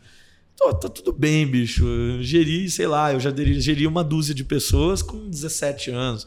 E, e você passou aí por um case parecido, sei lá, Sim. com 21 você estava abrindo a verdade numa empresa que terminou ali pela verdade. É, Então isso requer muita atitude acima de tudo. é, é o, E é o- aí, é o contraponto, Sabe, né? será que a gente também conseguiria tomar esse tipo de, de, de- de decisão e sustentar essa decisão se a gente não tivesse tamanha autoconfiança? Exatamente. É isso que eu me pergunto, né? É a galinha ou é o ovo? Quem veio primeiro? Pode crer. Então, assim, é a nossa atitude que levou a isso ou essa experiência levou a gente a ter a uma atitude que foi lida por alguém em algum momento como arrogante? Pode crer. né? Então, eu acho que, assim, errar é humano, persistir é Aí sim. É. é a burrice, é a limitação. Então, eu prefiro hoje buscar ajuda, por que não? Sim, Né? claro. E feedback para que a gente amadureça. Acho que isso legitimiza. E uma coisa que eu tenho observado, você falou aí no seu, no seu caso com a sua sócia, a gente falou agora com o Tássio, é a mesma coisa com ele. Acho que teve alguma outra história que a gente conversou que é a mesma coisa, um padrão, que é os sócios se complementando, né? Que inclusive é um erro. Larissa, muito- Carolina e Adriano comentaram disso. Isso. Tilly e Fred trouxeram cases. Exatamente. Incrível. Que é como a- o complemento dos sócios, quando feito da maneira correta, propositalmente ou não, mas é o que né, é a chave do sucesso ali numa sociedade. É, falo isso inclusive porque muita gente escolhe sócio porque é muito amigo ou porque tiveram ideias juntos, mas não são complementares e depois acaba né, dando no que dá. A gente vê isso acontecer todo dia. Na trajetória, né? É. Eu tô falando isso porque, no meu caso, o meu sócio foi quem me ajudou demais. Sou muito grato a ele, inclusive, o Daniel, por ter me ajudado a, a ter uma comunicação menos violenta. Eu, no começo da Legal. agência, eu tinha uma comunicação muito violenta, olhando hoje, né? Eu consigo observar. E ele sempre foi o oposto. Então, ele sempre foi o cara que conseguiu conversar com uma super humanização muito bem. Eu era o cara direto, reto, preto e branco, pá. e Só que, assim, precisou ter esses dois pesos, porque se depender só de mim, a gente ia muito rápido, perdendo muita gente no caminho. Perfeito. Se depender só dele, a gente ia ter todo mundo parado. Estático, estático. Então falou, cara, então junto a gente vai andar numa velocidade boa, segurando as pessoas. E foi essa, esse complemento que eu vejo que acontece em todos os casos. Né? O Tássio falando ali, mesma coisa. Ele é o cara que foi para cima, o sócio ficou na operação. Você também é o cara da comunicação da vendas, enquanto a operação tá rolando ali, porque sua sócia tá segurando. É isso. Muito e eu top. acho que parte do sucesso do negócio é a clareza em cima disso. Não É. adianta você ter essa, essa, esse complemento de skills e não ter clareza na comunicação entre as partes. Boa. Não- Porque eu queria contar uma história né? super bonita de um escritório com 11 anos de mercado, duas mil casas e, porra, um NPS de 98,3%, que é o que a gente tem hoje. Cara, puta história linda, certo? Não é tudo, nem tudo são flores, cara. A gente Sim. tem nossas diferenças e nem sempre é fácil de entender qual é o papel de cada um. Sabe? Pode crer. Então a gente tem que fazer, porra, bate-papo de realinhamento, realinhamento, realinhamento. E teve uma época, Bruno, que eu era muito provocativo com a minha sócia, cara. E ela comigo, era um bate-rebate, sabe? Do tipo, é, quantas horas você trabalhou? Cara, Fudeu, né? é, é a receita do insucesso. Boa. E aí a gente precisa se preparar para saber se comunicar. E é legal ouvir tua história, porque temos, temos muitas semelhanças no histórico, assim. E eu fiquei curioso para saber como é que você lê a tua principal virtude dentro desse, desse histórico. Cara, eu acho que a minha melhor virtude é aprender e mudar muito rápido. Eu sou um cara que tem minhas convicções, mas eu sou altamente flexível para mudar de opinião se alguém me mostrar uma melhor. E Show. eu- sabe aquele, eu faço uma analogia interna. Sabe aquele personagem do Mortal Kombat, o Shang Tsung, que ele, ele absorve a alma das pessoas e se torna qualquer pessoa? Eu tenho um pouco dessa habilidade, eu acho. Eu vejo alguém fazendo algo que eu vejo que é melhor do jeito que eu faço, eu absorvo aquilo instantaneamente. Legal, cara. E viro, eu, assim, pra mim é, eu falo isso inclusive pra galera, até na tática do dia a dia, assim. Gente, até hoje pra mim, vou dar um exemplo bem boçal aqui, tá? Eu falo assim, cara, é, qual que é o melhor hambúrguer que você já comeu na sua vida? Ah, eu fui no Madeira. Beleza, então hoje pra você a régua é a Madeira, é o top. Uhum. E você abre uma hamburgueria. Na minha opinião, você tem que fazer pelo menos igual ao do Madeira. No mínimo. Não tem outra opção. Ou melhor, se amanhã você experimentar um outro, esse virou um novo top e você tem que obrigatoriamente ser esse cara. Então eu falo isso sobre tudo. Cara, hoje eu fiz um negócio que eu acho legal, eu fiz o meu melhor. Amanhã eu vejo alguém fazendo isso melhor do que eu, e é algo que é possível de ser feito, assim, tá, tá dentro da minha zona de possibilidades. Cara, é obrigação você buscar esse novo melhor. Legal. E aí é o Shansung, porque eu vou lá e roubo a alma desse cara e eu preciso imediatamente me tornar esse cara melhor. né? Então, pra mim, isso é a minha melhor virtude, Adaptabilidade, né? né? E rápido. Fantástico. Rápido. É, eu acho que isso. Cara, isso diz muito sobre, sobre a tua atitude. Pra mim, você é um cara extremamente observador, assim, eu percebo muito isso. E, e esse recuo é muito sábio, porque quando você recua, guarda o silêncio, mesmo que seja rápido, como você falou, e tá no campo da observação, você aprende logo, né? Então você É. muda rápido. E eu noto isso em você, acho que eu valido essa sua autopercepção. Porque é impressionante como. Pra mim, passa até por humildade, cara. Ou essa, essa percepção de clareza mesmo. Que, pô, peraí. O cara pode me agregar. Vem. O cara Isso. pode me agregar. Eu vou. né? Troca, me explica. Vamos, puxa. É. sensacional. Acho que um grande líder precisa desse atributo para transformar a liderança em algo maior do que simples e puramente a função pede, sabe? Para algo que chama engajamento, assim, que é ter as pessoas te assistindo, te curtindo, né? E Boa. te assistir não é só te expectar aqui no- no- na frente da câmera, mas é te assistir, é te suportar mesmo, né? Te dar Sim. suporte. Então, parabéns. Acho que essa é a receita aí para um caminho de sucesso, cara. Tem uma coisa. Obrigado. tem, tem uma coisa que. é, sobre isso que você falou de time. é, a, a- a gente tem que ser muito humilde de saber observar pessoas que são melhores que a gente em coisas, né? Por muito tempo eu fui aqui na agência o cara que apresentava planejamentos, projetos e closer. E hoje eu tipo, sou muito grato pelo time que a gente montou, porque eu tenho certeza absoluta que as pessoas que estão fazendo suas funções são melhores do que eu nisso. Né? Eu já vi, presenciei assim, vezes que eu ia dizer algo, aí veio uma colaboradora minha, né, uma líder, explicou aquilo no meu lugar, e depois eu saí da reunião e falei, cara, parabéns, cara. Que bom que você falou, porque você falou muito melhor do que eu falaria. Você foi genial. Show. É isso, top, top. E aí vira uma, uma relação de franca troca. Porque quando acontece o inverso, ela faz o mesmo. Assim, Bruno, vai lá que agora é a sua vez, cara. Porque agora eu sei que é nessa parte você vai pá. Isso é muito legal, né? Isso que a transparência traz. É Bom, com certeza. livre troca. É você saber também com quem que você está trabalhando, né? É. Jobs já dizia, né? Você tem que contratar as pessoas certas. Eu assisti uma palestra, cara, do Bernardinho. Diga-se de passagem, um parênteses aqui. Para mim, até hoje, talvez uma das pessoas que, que eu mais é, glorifico ter apertado a mão. Talvez um dos caras mais inteligentes que eu tive a oportunidade de apertar a mão na minha vida, sabe? E ele disse assim: um time não é constituído dos melhores. Porque perguntaram para ele como ele escalava a seleção brasileira de vôlei, que ganhou mundiais, Olimpíadas. Bom, o currículo do cara é É, é top. absolutamente inquestionável. Ele vai pro feminino, pro masculino, ele treina times ou seleções e o cara ganha basicamente em todos, não a todo momento, mas ele ganhou com todos os times que ele treinou. E ele fala que o time não é formado pelos melhores. O time é formado pelas pessoas certas. Olha aí. E isso, cara, foi um choque pra mim. Eu lembro de até ter me mexido na cadeira, porque eu sempre defendi trabalhar com os melhores. Tem os melhores a qualquer custo. Porra, todo custo. Eu falava isso com o meu time. Pô, vocês são os melhores. Não, vocês são as pessoas certas, cara. Boa. E qual que é a diferença do certo e do melhor? É que às vezes tem gente que vai falar melhor que você. E nem por isso necessariamente ela vai executar aquela atividade melhor que você. Total. É aí, é aí que tá a troca. É aí que tá o olho no olho. É aí que tá essa coisa da, da sintonia, da sincronicidade, de você ter teus líderes na mesa, olhar e falar, to- tocar a bola, sabe? Vai, cara, faz o gol. Eu não, não preciso mais. Tipo, não, não é mais para que eu esteja nesse papel. Simplesmente vai. Boa. E eu acho que esse é o ponto do delegar, né? Tem uma frase que diz assim: delegar não é delargar. Ah, Porque essa é uma dor do empreendedor. Empreendedor, você não passou por isso, sua hora vai chegar. A dor vai bater.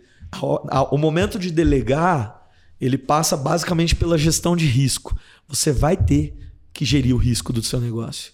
Você vai ter que vestir a própria camisa e honrar a pessoa que você escolheu para falar no seu lugar. E esse é um dos pontos de. O, Flávio- o li- livro do Flávio Augusto, po- ponto de inflexão. Esse é um dos pontos de inflexão mais fortes da vida do empreendedor. É o momento onde ele cresce e ele não consegue dimensionar o quanto vale a pena crescer, porque ele precisa começar a soltar funções. Perfeito. E eu diria que a maioria dos empresários, eu não vou falar em estatística aqui porque não, eu não tenho esse dado, mas não é só feeling, eu já li sobre isso. A maioria dos empresários morre nessa hora, Na hora de delegar. na hora de delegar. Ele não sabe a hora de dar o próximo passo, então ele vai ele vai permitindo que o tempo passe enquanto ele fica na dúvida. E alguém ocupa aquele lugar dele no mercado. Perfeito. Porque se você não ocupa o espaço com a oportunidade que lhe é dada, com aquilo que você vê, uma vez que você vê, não dá pra desver. O cara viu uma oportunidade e ele não ocupa aquele espaço. É. Arthur Bender tem uma teoria que ele chama da teoria dos espaços vazios. Você precisa olhar pra dentro da tua empresa e ver onde tem um espaço vago, é ali que você precisa atacar. É. E no mercado é a mesma coisa, você precisa achar o espaço vago e é ali que você precisa se posicionar. Boa. E, e é impressionante porque às vezes tem muitos empresários, muitos empreendedores que enxergam, mas não agem, simples e puramente porque tem dificuldade de delegar. E tem uma única dica de ouro pra mudar esse jogo, que é Solta aqui. pede ajuda. Uau. É Pede isso. ajuda. Conversa É com quem já fez. É, isso. né? É, uma das coisas que eu também vejo, eu ia te perguntar, inclusive, você vai responder em seguida. Qual seria, depois da comunicação, na sua opinião, a segunda coisa mais importante né, para desenvolver e manter essa atitude empreendedora? Eu já vou responder a minha, que tem um gancho com o que você falou. Né? A primeira, para mim, é aprender rápido e sugar a alma das pessoas que eu vejo que fazem coisas melhores do que eu. Boa. né?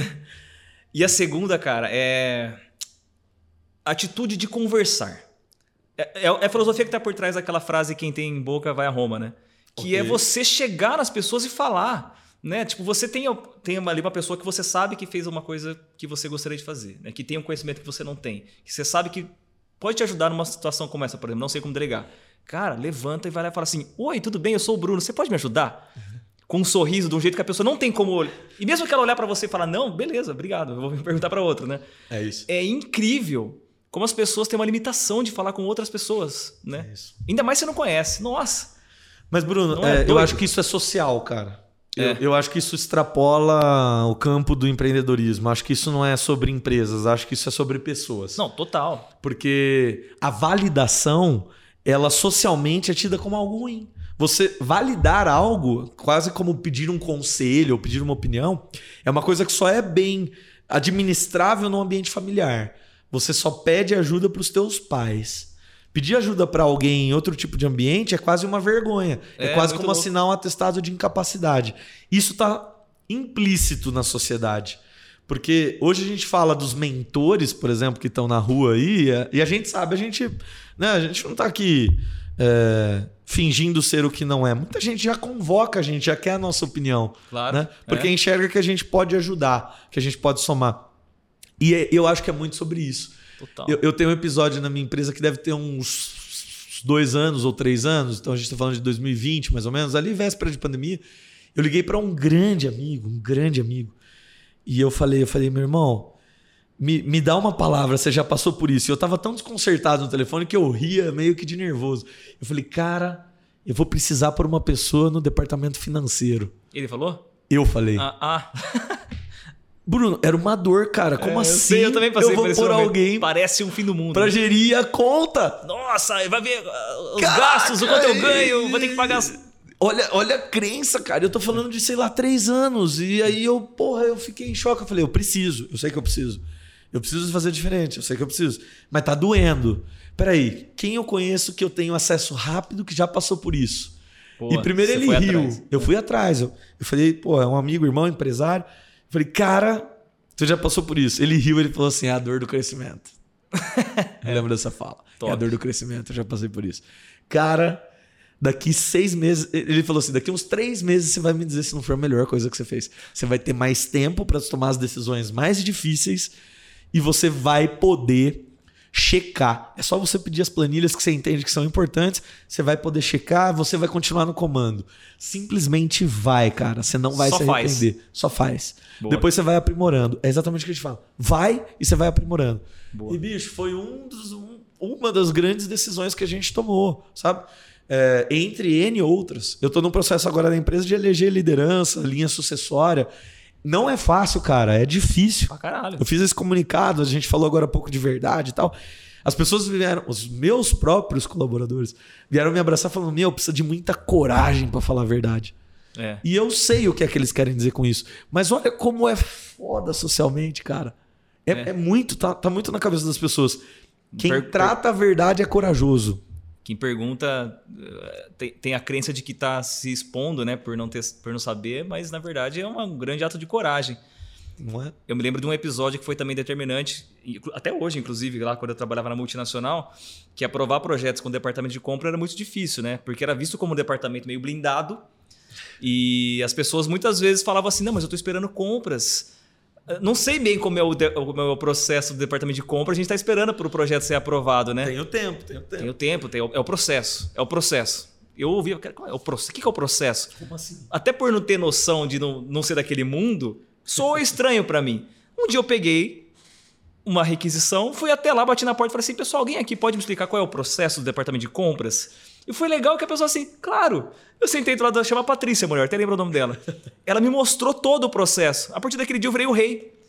Porque eu sabia qual era o processo de compras. Então todo projeto que tinha que passar, eu falei assim, Bruno, você consegue Ah, dar um os seus passáveis e dos outros não, é isso que É, só que era só porque eu fui lá e perguntei, sabe assim? Caraca. Ninguém me falou que não podia perguntar, então eu falei e perguntei. E Legal. a- a- o fato de ter, né, ter a comunicação e ter esse lance de.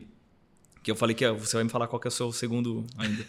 No meu caso foi esse. O fato de ter a iniciativa de conversar foi o que foi o grande diferencial de entender uma coisa que eu fui lá na humildade perguntar, galera. Falam do processo, parece que é um monstro. Alguém me explica? Eu vi que era uma planilha de Excel. Sabe assim? Perfeito. Para você, qual é, a- depois da comunicação, a segunda atitude que te sustenta como um líder? Cara, eu fiz questão de não pôr isso em primeiro. Na realidade, não foi preparada essa pergunta, então nem sabia que chegaria na segunda. Mas é visão. E Boa. pra mim essa é, é é o que difere os meninos dos homens, sabe? Boa. no mundo empreendedor. O que sustenta uma empresa de pé? Você até fez a analogia do hambúrguer, né? Pô, você tem que abrir uma hamburgueria e se você provar um lanche melhor, você precisa buscar. Eu acho que quem tem visão vai virar o pioneiro do mercado. Com certeza. É o cara que fala assim: não, peraí, o meu hambúrguer tem que ser o melhor. Os caras têm que vir aqui e pedalar atrás de mim. Eles, eles têm que querer chegar na minha receita. Esse E- mindset instalado, uma vez instalado, é. É aquilo que eu falei, cara. Uma vez que você vê, não dá pra desver. É. E, e eu acho que é visão, cara. Só que visão é treinável. Eu descobri que visão é treinável. Porque. Para algumas pessoas não- é nato. É, eu acho que algumas pessoas têm talento. Mas o esforçado vence o talentoso. Perfeito. Quando o talentoso não se esforça. E quando o talentoso se esforça, Aí ele é imbatível. ele é Quando o talentoso se esforça, ele é imbatível. Ele se torna extraordinário. né? Ele sai da, da linha ordinária. Na verdade, a mediocridade mora no ordinário. É. Né? E, e eu acho que é visão, porque eu vivi do lado de gente empreendedora a vida inteira, com atitude empreendedora. Uhum. Né? Eu, assim, tem episódios, por exemplo, eu lembro de, sei lá, parar na rua para comer um cachorro quente, um hot dog. Minha mãe era uma pessoa assim, ó. É essa pessoa, né? Minha mãe vai assistir a gente aqui. Beijo. Meu orgulho. Meu pai, enfim. Mas minha mãe era assim, ó. Custa 30 centavos o pão, mas se eu comprar 100 pães, de repente eu pago 25 centavos. A salsicha, se eu comprar de unidade, custa tanto, mas se eu comprar em volume, tanto. O cara me cobra tanto cachorro quente, sobra tanto de lucro. Se eu vender 100 cachorros quentes por noite e tal, dá pra fazer um tanto. É, não vale a pena, não é um negócio tão rentável. Sua mãe é essa. Ela é essa pessoa. Tanto que ela abriu um, um- carrinho de cachorro quente em determinada época da vida, porque ela fez as contas e ela falou, eu acho que é bom. E depois de seis meses ela viu que não era tão bom assim. Vários imprevistos. É, porque ela esqueceu que tinha que pôr, sei lá, gasolina pra levar o carrinho de cachorro quente. né? Boa. Então, Droga! mas, cara, é, é bizarro porque ela criou o ambiente certo pra desenvolver a minha mente, cara. Saca? É, eu, eu aprendi a pensar assim. E a hora que eu, na fase mais, mais maduro, mais adulto no mercado, eu percebi que isso é diferente, cara. Isso não é comum. E pra Boa. mim é uma coisa que veio de dentro de casa. Você falou, ah, eu vi minha mãe no, no salão. Cara, eu vi minha mãe empreender a vida inteira. Ela sustentou a gente com ideias empreendedoras. Ela estava o tempo inteiro confabulando, gastando energia em como e quando e por quê e que de forma, lá, lá, lá. Ela ia fazer mais dinheiro. E aquilo é uma coisa que entrou, assim, que penetrou, cara. Então, assim, qual a probabilidade de eu jogando bola acertar o gol se eu bater 10 vezes no gol ao invés de bater 3 vezes no gol? Então, quanto mais eu chutar no gol, mais gol eu vou fazer. É estatístico. E é mesmo. E é mesmo. Então eu era o cara que ia lá e pum, pum, pum, pum. Eu não, né? No caso, o goleador aí é meu irmão, ele que joga bola. eu não. Mas é. Tudo mentira isso, na verdade. Tudo mentira. Mas é, é bizarro, porque visão. Eu entendi que minha mãe e outras pessoas da minha casa, né, no meu ambiente, criaram isso em mim. E aí, agora na fase adulta, eu não tenho vergonha de buscar ajuda com quem tem mais Top. repertório de visão que eu, para entender não é o que eles pensam, mas é como eles pensam. E aí fala, porra, então legal, se eu pensar desse jeito e aplicar no meu negócio, eu vou conseguir esse resultado? Não sei, ninguém fez. Então eu vou deixar o meu concorrente olhando para mim de novo e pensando como é que ele fez para escalar esse negócio. Porque eu não sou líder do meu mercado e nem pretendo ser o maior escritório do Brasil. Mas eu pretendo ser aquela empresa, eu falo em primeira pessoa, mas eu pretendo ser a empresa que é almejada como o sanduíche mais saboroso do mercado. CZ Brains. Bora, tá? a parceria tá feita. É isso aí, cara.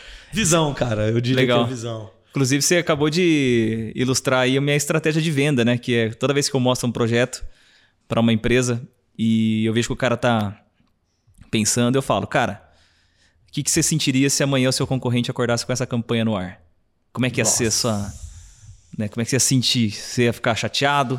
O cara fala, puta, ia ser foda. Eu falo, então, cara, por que, que você não sai Cara, na você frente? que tá em casa, pelo amor de Deus, anota. Essa é top. Eu tô Repete, ensinando repete, vocês a repete, vender, cara. Repete, repete, Né? repete, repete, repete. Sente como é, que, como, é que seria, como é que ia ser. Você não ia ficar mal. Então causa essa mesma sensação nos seus concorrentes, cara. Agora. Faz agora, tá na sua frente. Bora, bora. Amanhã os caras acordam, olham a sua campanha no ar e falam, puta que pariu, tá na minha frente. É isso. Bruno, dá play naquela campanha lá que nós estávamos falando. É, cara. É, é, como é que você vai se sentir se amanhã Nossa. seu concorrente começar. Então. É isso, cara. É isso. Caraca. Isso é visão, né? Eu tô, eu tô dando visão pro cara. Eu tô abrindo assim, cara, olha, olha o futuro. Como é que seria? Né? É. Eu acho que isso. é, eu falei, né, que difere os meninos dos homens. Mas tem uma frase, eu vou conectar agora, assim, que é Voltaire, filósofo. Ele diz assim: Eu não tenho vergonha de mudar de opinião, porque eu não tenho vergonha de pensar. Pensei melhor e mudei de opinião. Top. Isso tem a ver com aquilo que você estava falando de sugar a alma das pessoas, do tipo, porra, peraí, eu vi que alguém faz melhor que eu. É, eu sou um cara mais pop. Eu falei de Mortal Kombat, né? Exato, O cara velho. falou de um filósofo. Jamais, Beleza. Não, nada disso. Mas, cara, isso é Voltaire. E eu aprendi isso numa mentoria. Cara, isso é- desculpa, mas isso é muito engraçado. Isso é Shansung. o cara fala uma frase, isso né? é fatality, né? Isso é um ah, desculpa, cara. Mas Você é... muito sofisticado. Eu não tô, não tô nesse nível ainda. Jamais, jamais. Mas eu, eu, eu voltei nessa frase que conecta com aquilo que você falou lá atrás, porque visão é estar atento aos movimentos do seu mercado. E É. você vê um movimento que pode ser útil para o teu desenvolvimento, é mudar de opinião. Top. Só que só muda de opinião quem está disposto a pensar. E aí, meu irmão, eu acho que isso passa por ego, eu acho que isso passa até por pelo nível de autoconhecimento. Você precisa estar pronto para mudar de direção. Sim. E não é qualquer pessoa que aceita isso com facilidade. Pode crer. Não. Ainda mais no mundo empresarial, cara. Top. E eu inventei um negócio agora aqui. Que Sim. é. Eu tenho medo dos seus improvisos, cara. É. Caralho, né? Eu achei melhor a gente. Não, tô brincando. Já ia... Não, cara, mas. a gente sentou cinco minutos antes de entrar no ar. E aí, que a gente vai falar? Porra, sei lá, fala. assim, é. Caramba. A gente podia. Eu ia brincar aqui, né? Tipo, cor favorita. tá ligado? Mas não é isso. Não, deixa pra lá. O que isso vai agregar? Não, não, não é isso. Mas a gente fazer algumas perguntas. Eu tenho algumas, tá? Do tipo, pra respostas rápidas. Traz. Beleza? Bora. Vamos lá, vamos começar então. Uma referência de empreendedor. Uma referência, um cara que você. Cara, Felipe Tito. Top. Felipe Tito. Um cara omnichannel, assim, um cara multi-investidor em plural, pluralista pra caramba, jovem, se cuida acima de tudo, um cara saudável, exemplo pra ele, pros funcionários e pro mercado, resultado extraordinário. O cara tá agora no Shark Tank, então, assim, inquestionável e tem um lifestyle que eu me identifico. Felipe Tito. Legal. E você? Cara, fiquei aqui pensando em alguns nomes. Vou falar um que a gente conversou hoje que eu admiro muito. Thales Gomes. Thales Gomes. Cara ba- G4. G4, cara legal, cara bacana. Legal. Gosto do- dos posicionamentos e da, da postura, É um cara de opinião forte, de visão. visão, porra, cara progressista, É. top, grande empreendedor. É, uma empresa que você admira. Uau, a minha. Top. Esse cara. A minha, cara, porra, a muito segunda esforço. empresa que você mais admira, então. Caraca, bicho. Cara, a fome do poder, McDonald's? McDonald's. Top. O cara criou uma empresa dentro da empresa. É uma visão que poucos têm. E aí, visão, de novo. Não pelo sanduíche, não pelo que eles. Sim. Não pelo produto. Mas a estratégia que tá por trás, pra mim, claro que é, um, é uma daquelas marcas, né, com branding hiper desenhado que vem à sua cabeça. Hambúrguer, McDonald's. Sim. Mas é. O desenho por trás do. O jogo de negócio dos caras é muito pioneiro e é muito. É, é- é- é extraordinário, é muito fora da média. É, é verdade. Que empresa te chama atenção? CZ Brains, né? Aqueles caras que tem a resposta pronta, né? A segunda empresa. É, é, é clichê demais, né? Mas é Apple, cara, não dá pra negar. Pra mim é. Não existe empresa mais bem posicionada. Já que eu sou um marqueteiro, né? Sou marqueteiro, especialista em branding. Você sabe o que é? Não dá pra não falar da Apple. Né? Não existe Uau. empresa com um posicionamento mais bem resolvido. E a gente estava falando, por exemplo, na conversa com o Tássio da internamente, como a gente tem que ter valores invioláveis, né, para o público interno, a Apple também tem para o público externo. Eles têm valores invioláveis de qualidade, de branding, de, né? Você nunca vai ver um produto Apple de má qualidade. Não existe. Né? Inclusive, o Steve Jobs, numa entrevista, uma resposta sensacional que ele dá para uma jornalista que pergunta, não sei se vocês já viram isso, não sei se já viu, que ela pergunta sobre a Apple é um produto elitista, porque ele geralmente é mais caro que os outros produtos. A resposta dele é: a Apple não é mais cara. Se você pegar produtos de outras marcas com as mesmas features, com a mesma qualidade, você vai encontrar produtos até mais caros que o Apple. A verdade é que a gente não se submete a fazer produtos de baixa qualidade. Então você não vai encontrar produto de entrada da Apple. Você está comparando banana com maçã. Né? Literalmente. Só falou a verdade. Né? Só falou a verdade. É que então, a gente começou falando aqui. Então, para a Apple é inviolável o princípio da qualidade, da excelência. E isso eu acho do caralho, porque os caras não abrem mão. Isso é a cultura da empresa transbordando para o mercado. Total. É impressionante. Tem, tem, teria motivo para uma pessoa mais ingênua da Apple fazer, um, por exemplo, um celular mais barato?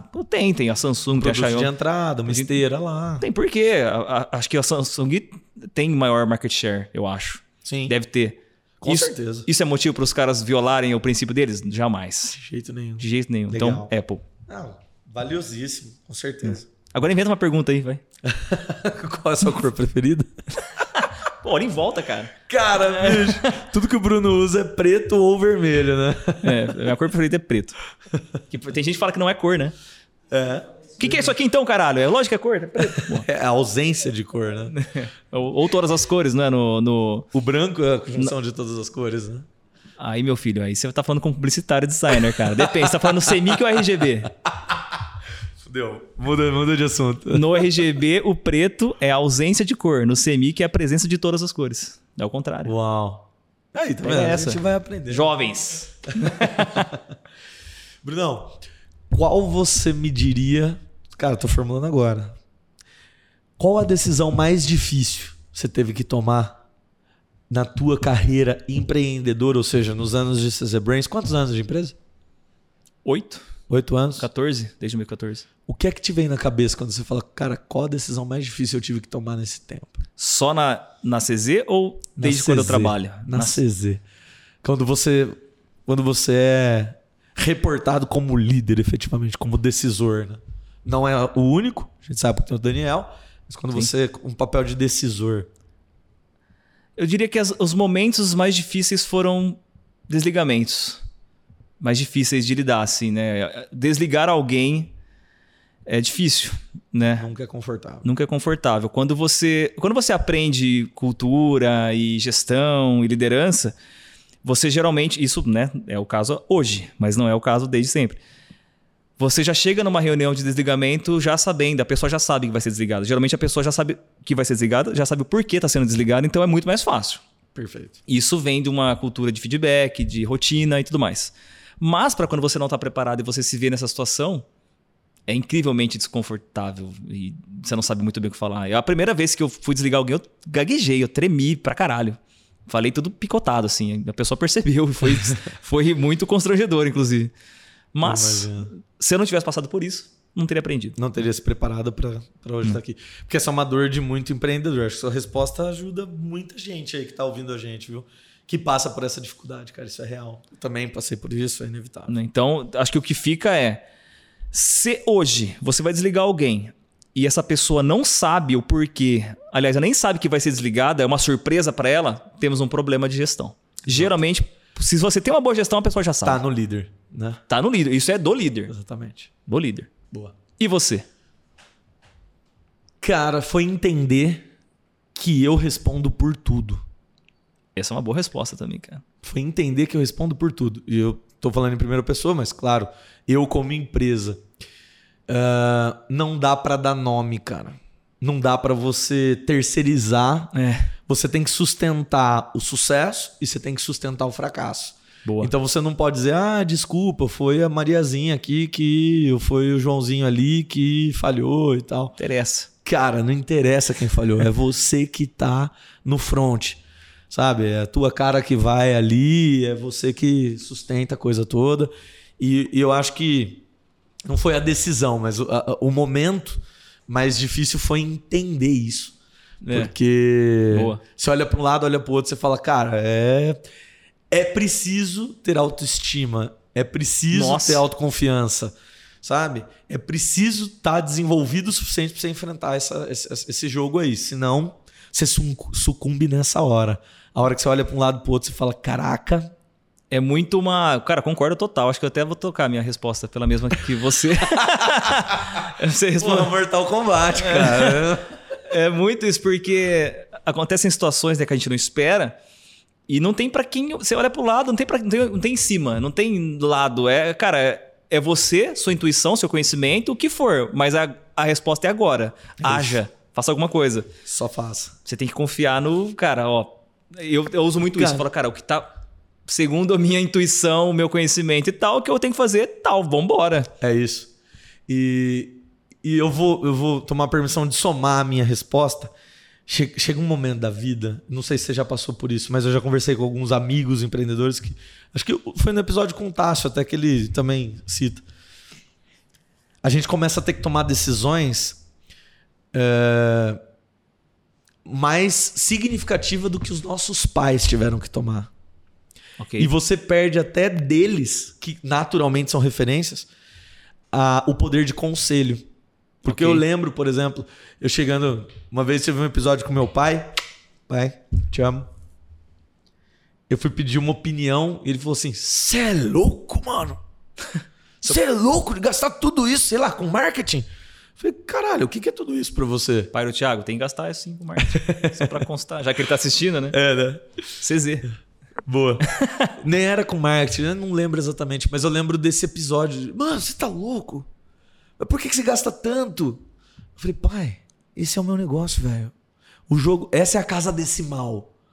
Tipo, essa é a minha casa decimal. É isso, né? Tipo, o que você tem de rentabilidade mês eu resolvo dentro de, sei lá, uma semana. Então é, é um ticket. Tipo, eu falo de tá em cifras. Outro patamar, né? É, é. As minhas decisões elas são altamente significativas, que a gente mobiliza um ticket mega significativo no mercado. Então é difícil você falar, porque você mede a fala do outro com a tua régua. Isso é histórico. Isso, é, Isso é do condicionamento humano. E aí é, é difícil, por exemplo, para as pessoas que estão à sua volta. Eu falei de pai e mãe, mas assim, o teu ciclo de relacionamento conseguir te somar quando ele não consegue avaliar a tua régua. Você senta para falar com o cara, fala, então, cara, Tô com uma dificuldade, bicho. Fiquei no vermelho. Só que assim, é um milhão de reais. Uhum. O cara. Oi? Peraí, mas. E daí? Uhum. Eu vi uma palestra da Carla Sarni, hoje CEO do grupo Salos, que está sendo premiada aí, um prêmio atrás do outro. Eles vão. Hoje, a receita deles para esse ano, a estimativa é de 1,4 bi. Uhum. É um grupo de dezenas de empresas. E ela ficou no vermelho em 23 milhões de reais. Só que para ela. O que, que é isso, né? É, era algo tangível. Ela precisou de ajuda, mas não foi algo impossível sair de uma dívida de 23 milhões de reais. Para mim seria hoje. Uhum. Eu provavelmente teria trazido um nível de depressão que eu não saberia como sair, manja. mas é, quando a casa decimal ultrapassa o que as pessoas que estão no teu meio conseguem opinar, você se sente só de novo. É. É, um, é, percebe... é uma das maneiras de se sentir só de novo. É uma das maneiras, é isso. É por isso que eu falei, vou complementar minha resposta. É aí que você precisa trocar de mesa. Meu mentor fala muito isso. Senta numa mesa onde você perceba que você não é o mais inteligente da roda. O menor peixe do oceano, não o maior peixe do aquário, né? É isso, cara. É. Boa, gostei. Boa, gostei da sua fala. Caraca, cara, eu Roubei, sou muito cara. Eu sou muito bom de síntese. Nossa, agora eu. Porra, sensacional. Porra, eu não peguei esse. Galera, a gente cortou um pedaço aqui porque o Tiagão foi meio indecente. Mas foi um ótimo gancho pra gente terminar o episódio. Espero que vocês tenham gostado. É. Da gente ter se apresentado um pouco melhor, né? A gente nunca tinha feito isso. Segue a gente nas redes sociais. Meu arroba e arroba do Tiagão tá aqui embaixo. E é isso aí. Quer fazer um, uma Bora. consideração final? É isso, é reforçar a gratidão por estar aqui, pela oportunidade, por ter vocês com a gente. Segue, curte compartilha, manda essa, essa mensagem ou dos outros episódios para mais gente. A nossa ideia é fazer por vocês uma forma diferente de chegar para vocês uma mensagem bacana, sabe? Da nossa história, a gente quis fazer esse episódio para para se apresentar, nem todo mundo conhece a nossa história juntos, que é recente, e a nossa história individualmente. Então espero que tenha feito sentido para vocês aí e que essa jornada seja prazerosa para todo mundo acima de tudo. Boa. E um detalhe importante, siga nossas empresas aí, ó. Aqui tem o arroba da minha agência de propaganda, arroba Tem o arroba também do escritório de arquitetura do, do Thiago. Seber Moraes Arquitetura. É Segue a gente lá. Segue o Jam Podcast no Instagram, principalmente, nossa principal rede. É isso aí. Todos os episódios estão no no Spotify, né? E é isso aí. Até o próximo episódio, galera. Valeu! Valeu!